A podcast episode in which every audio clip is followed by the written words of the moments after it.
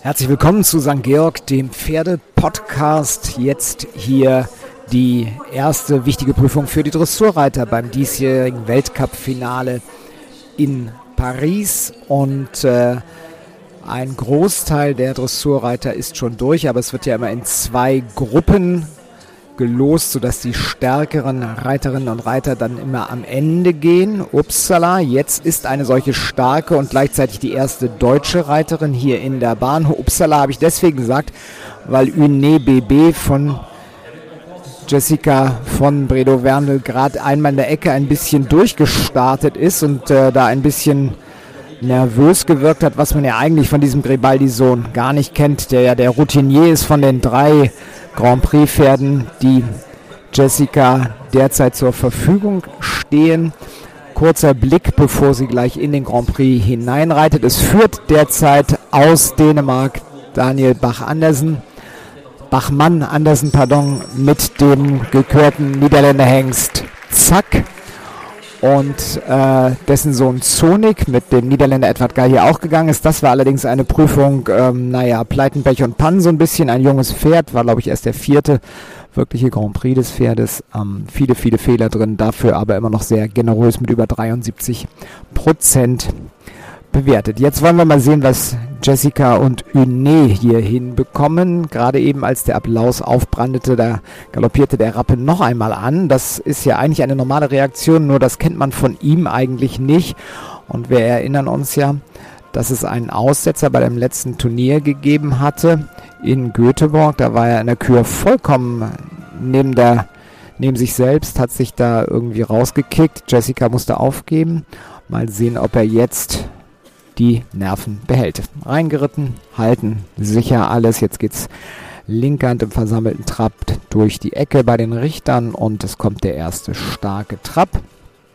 Da reitet Jessica noch nicht das Maximum heraus, aber ganz sicher bei F jetzt angekommen. Muss da so ein bisschen aufpassen, dass er nicht zu eng wird scheint doch so ein bisschen mehr Spannung in dem Pferd zu sein, als man das eigentlich kennt. Jetzt die Traversale nach rechts. Auch da muss sie ein bisschen nachhelfen. Macht das sehr geschickt mit der linken, der äußeren Hand hier, weil er da auch so ein bisschen abzuknicken droht im Hals.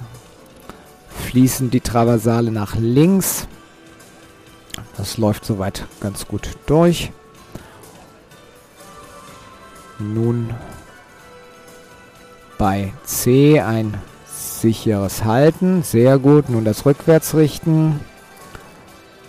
Zwei, drei, vier, eineinhalb Tritte. Daraus sehr schön angetrabt. Da schafft sie so gleich die Hand nochmal vorzukommen, dass er sich da nicht zu eng macht. Allerdings ist sie jetzt in der Ecke. Da oben bei M, wo er gerade beim Herumreiten ums Viereck ein bisschen abgelenkt war. Da musste sie ihn auch noch einmal kurz parieren. Ist jetzt nach dem zweiten starken Trab angekommen bei V auf der linken Hand in die Passage. Die ist sehr schön gleichmäßig und ausdrucksstark. Bei K jetzt abgewendet, um nun zur ersten Piaffe zu kommen. Kommt sehr flüssig rein. Tritt fleißig weiter. Ja, das war eine gute Piaffe für den Auftakt. Linke Hand geht es weiter in der Passage.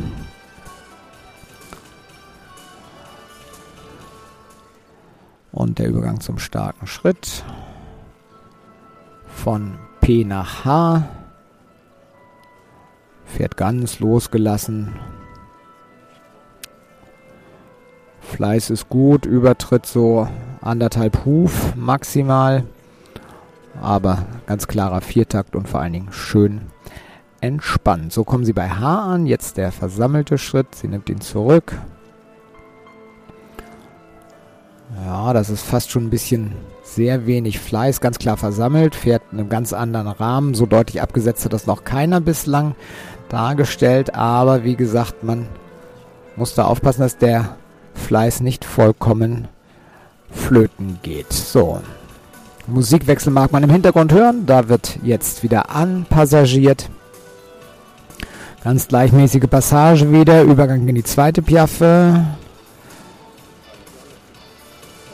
Oh, dies. Oh, oh, oh. Die fing richtig gut an. Dann gab es so nach sechs, sieben Tritten einen ganz kleinen Wackler. Kein wirklicher Fehler. Da kam man ein bisschen im Hals hoch. Da musste sie ein bisschen aufpassen, dass er nicht in eine Rückwärtstendenz gerät. Für diesen einen Tritt hat es aber gut nach vorne ausgeglichen und ist mittlerweile in der Galopptour angekommen. Die Galopptour linke Hand ja zunächst. Ähm, und das war, glaube ich, auch das erste wirklich präzise Angaloppieren bei E aus der Passage. Das ist ja eine Lektion, die eigentlich so banal klingt, aus einer trabartigen Bewegung in den Galopp, aber es ist schon schwierig, das so auf den Punkt zu bringen, sieht man immer wieder.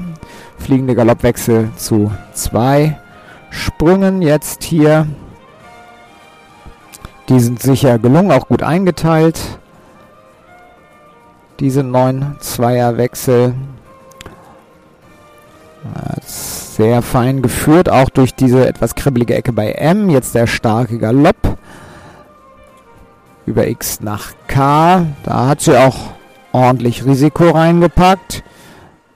Sicherer fliegender Wechsel genau am Punkt bei K. Präzises Reiten, muss man ganz ehrlich sagen, haben wir nicht allzu viel gesehen hier bislang in der Prüfung. Äh, da wundert man sich, dass die Reiter, die die Pferde haben, die vielleicht nicht das Gangpotenzial haben, um da ganz, ganz vorne in den über 80 Prozent mitzumischen, da allerdings auch immer wieder Punkte liegen lassen. Wir sind mittlerweile in den Zickzack-Traversalen. Die sind gut und sicher gelungen. Habe am Anfang nicht ganz mitgezählt, aber ich gehe mal davon aus, dass das alles von der Sprungzahl gepasst hat. Nun die 15 Einer Wechsel über die Diagonale. Pressetribüne hier so, dass man das direkt von vorne sieht. Und da kann man mal eines festhalten, sie waren auf jeden Fall schnurgerade. Und sie waren auch fehlerfrei.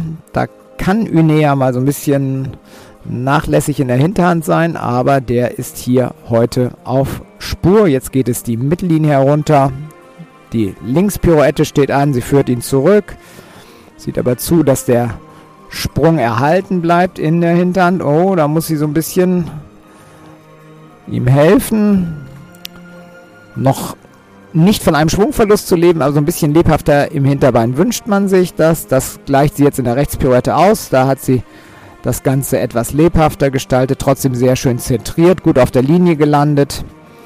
Also die 74,13% des Dänen Daniel Bachmann Andersen, die könnten nicht mehr sehr lange Bestand als Bestresultat in der Klasse hier haben in der Prüfung. Starker Trab nochmal. Ja, da kommt er eh wieder am Ende ein bisschen eng, muss hier in der Ecke hier der kurzen Seite bei A so ein bisschen ausgleichen, ihm wieder vor die Hilfe bekommen. Passage jetzt weiter, die Mittellinie herunter.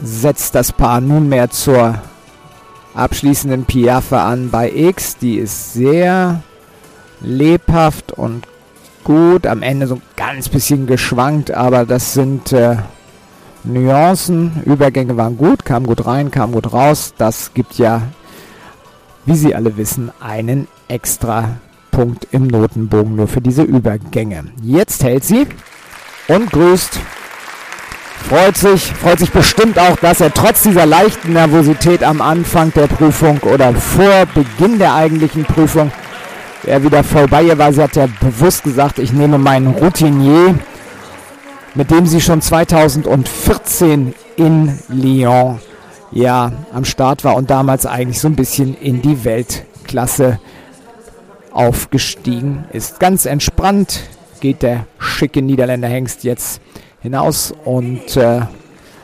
wir müssen noch ein bisschen warten in der stillen Hoffnung, dass es vielleicht äh, schon die Noten gibt, bevor der nächste Starter, der schon da ist, das ist der Schwede Patrick Kittel, bevor der mit seiner Prüfung beginnt, hat äh, Deja gesattelt.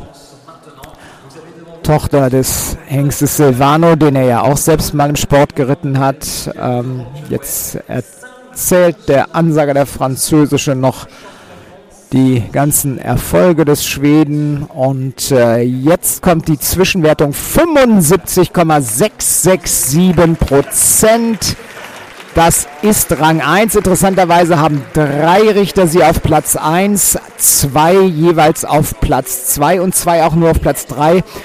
Bei diesem Weltcup-Finale sitzen ja sieben Richter ums Viereck, weil es nach Championatsmodus ausgeschrieben ist. So, das war der Ritt von Jessica von Bredow Werndl und wir melden uns dann gleich wieder. Jan Tönnies für St. Georg, der Pferde-Podcast.